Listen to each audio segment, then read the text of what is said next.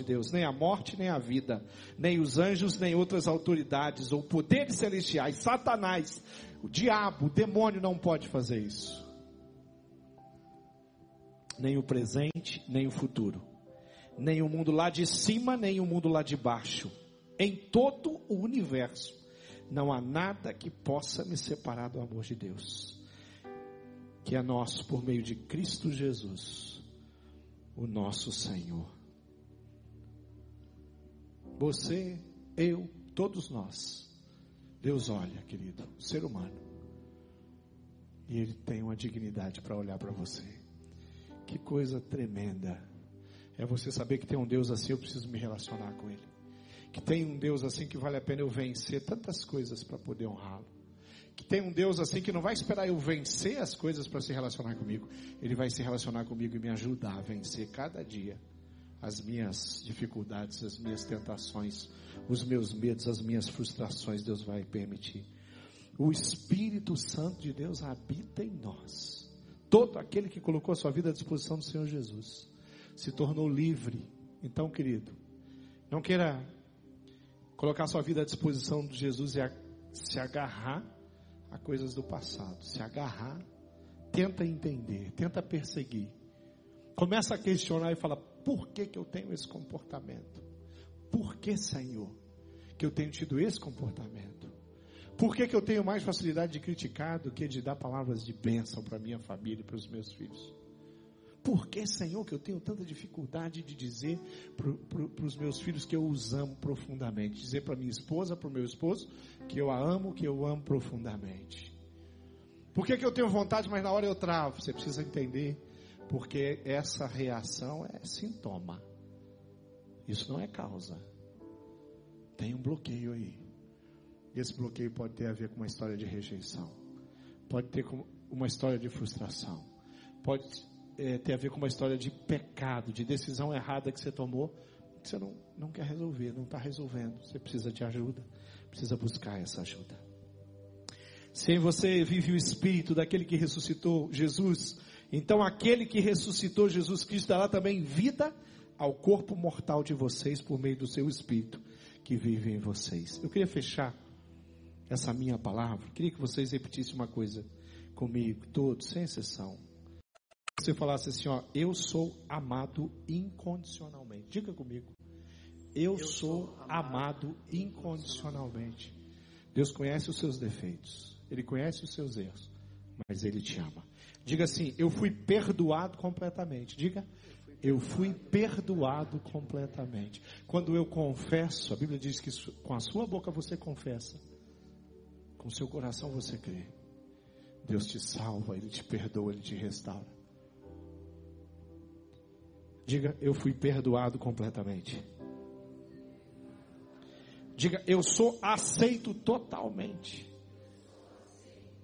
Que não são seus erros, seus pecados que Deus está aceitando. Ele aceita você. E Ele limpa, restaura e tira vícios, pecados, coisas que você foi adquirindo ao longo da sua vida. E a última coisa, eu sou completo em Cristo. Diga, eu sou completo. Aleluia, glória a Deus. Eu queria contar uma história para vocês, para terminar essa palavra. O, eu tive um sonho essa noite. Eu estou com esse negócio na minha cabeça, eu estou me preparando com essa mensagem, eu estou com isso aqui já faz uns dias, é, orando, pedindo orientação de Deus, porque é um tema pesado, difícil, e envolve a nossa história, envolve coisas da nossa, do nosso passado, e às vezes a gente lança uma situação aqui, e eu tive, e eu estava com essas coisas na cabeça, eu tive um sonho. E nesse sonho eu estava num funeral. E naquele funeral tinha uma jovem no caixão. Só que esse funeral era diferente de todos os funerais que eu já fui, porque nesse funeral do meu sonho, eu conversava com a jovem do caixão. E eu tentava convencer a jovem do caixão que ela devia levantar de lá. Você está morta, mas você pode viver, eu dizia para o meu sonho. E todas as pessoas que estavam naquela, naquela capela, não sei aonde era, é, diziam para mim: Você está louco, ela está morta, tem que enterrar ela. E eu estava lá falando: levanta, você pode levantar daí. E chega um momento que eu consigo convencer ela a levantar do caixão. E eu saio E a hora que a gente sai daquele ambiente, sei lá o que era aquilo, sonho. Gente, é um sonho, viu? É só um sonho. Eu acordei, perdi o sono, pensei pra caramba, perguntei para Deus que sonho doido é esse. Foi acalmando meu coração. A hora que eu saio, uma estrada de, de, de asfalto, assim. Só que estava toda destruída, tudo quebrado.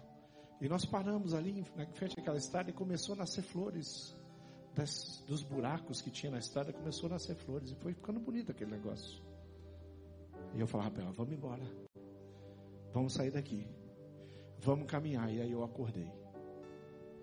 E aí você pergunta, que sonho doido é esse, pastor? Não sei. Tem algumas ideias. Mas ele me ajudou a ilustrar uma coisa. Tem gente que está em pé, que respira, que tem trabalho, que anda de carro, que se alimentou, que toma banho, que faz tudo, mas está morto por causa de pecado. Está morto por causa do passado.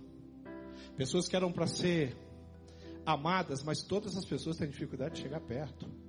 Porque essas pessoas têm um mecanismo de proteção, é muito difícil conviver com elas. Pessoas que deviam estar muito bem no seu casamento, mas no dia a dia tem sido muito difícil. Porque quando está junto do cônjuge, é só farpa, ataque, palavras duras, palavras pequenas, medíocres, torpes. Não tem elogio, não tem reconhecimento, não tem palavras de amor. Em pé, não estão deitadas no caixão mas estão mortas.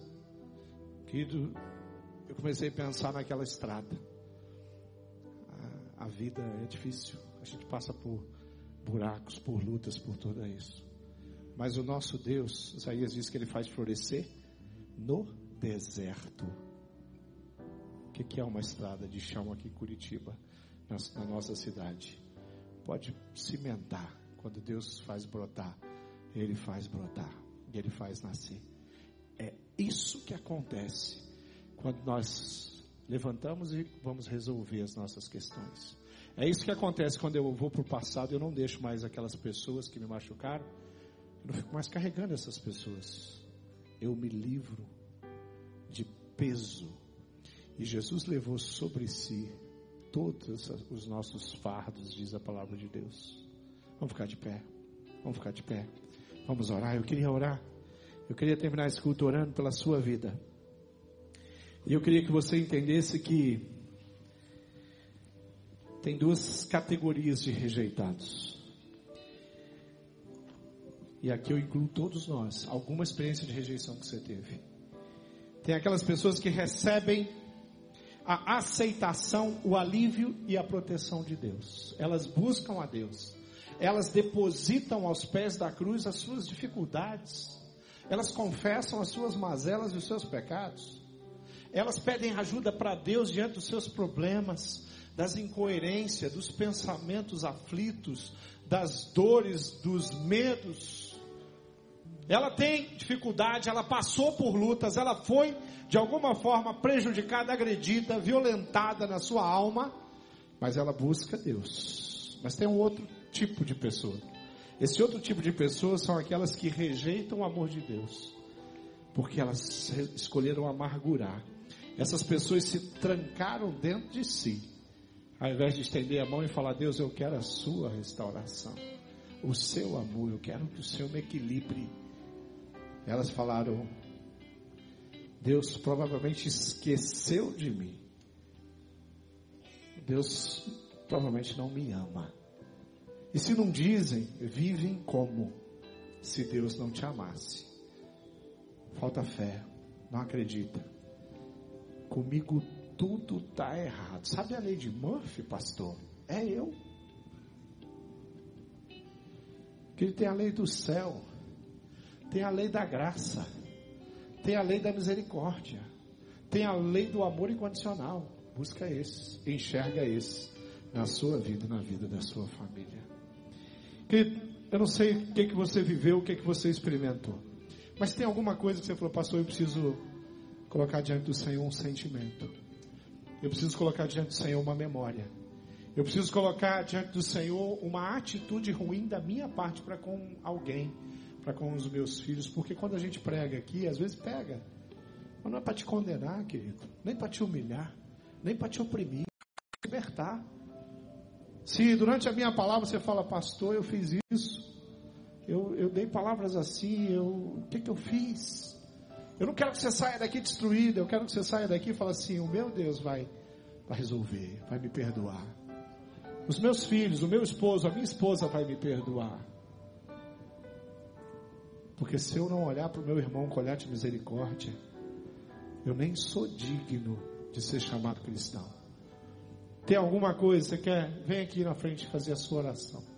Vem para cá, fala, eu quero orar. Eu quero colocar o meu coração diante de Deus. Eu quero colocar a minha família, porque eu quero eu quero que toda sorte de coisas pequenas que tem na minha casa, na minha família, eu quero que esse negócio saia. Eu quero prosperar em Cristo.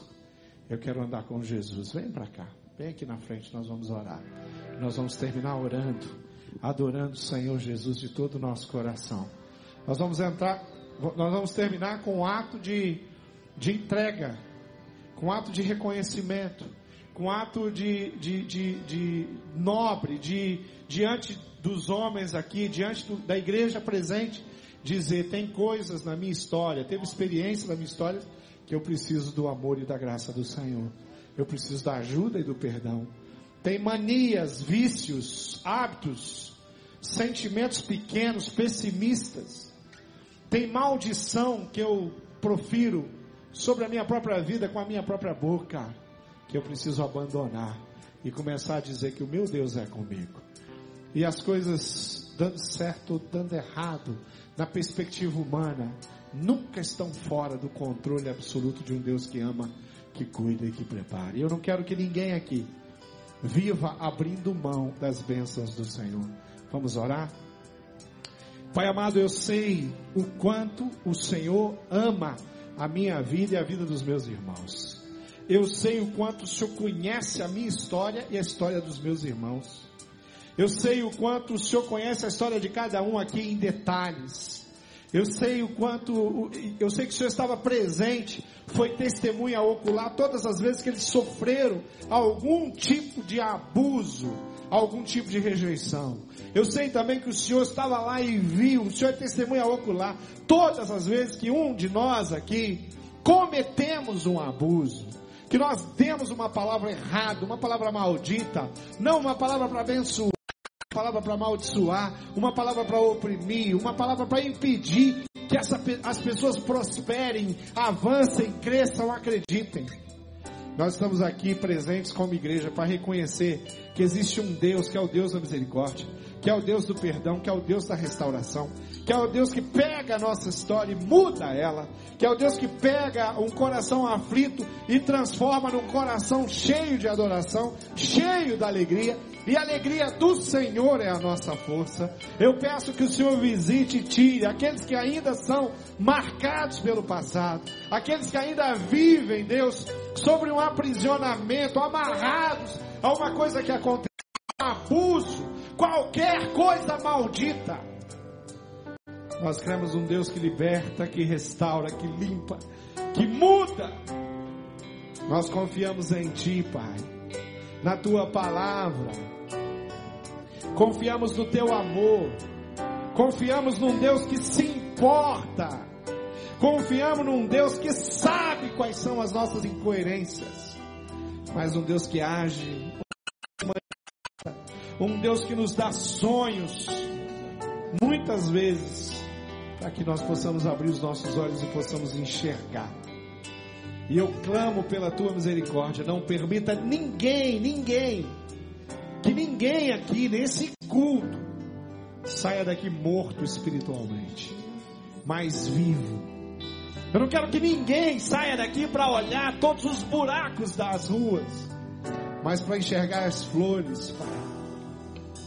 Dependente de quantas são, nós queremos olhar e enxergar toda a beleza da sua companhia, do seu amor, do seu cuidado, a sua cura, a sua restauração. Nós queremos olhar tudo que o Senhor tem feito de bom e não prendermos a nossa atenção nas coisas que são desafios para o nosso crescimento, que são lutas, que são muitos provenientes do pecado, das escolhas ruins. O Senhor é Deus que muda a história. E esse lugar é um lugar de restauração, é um lugar de crescimento, é um lugar de desenvolvimento humano, é um lugar onde o Espírito Santo de Deus atua, ele passeia, ele liberta, ele salva. Nós declaramos, Pai, todo o nosso amor. Declaramos, Jesus, que nós te amamos, que nós não somos de fato merecedores de nada, mas o teu amor é tão grande, a tua consideração é tão nobre, é tão especial, é tão linda, tão singela. Nós só temos a te agradecer, Pai. Cuida de cada um de nós.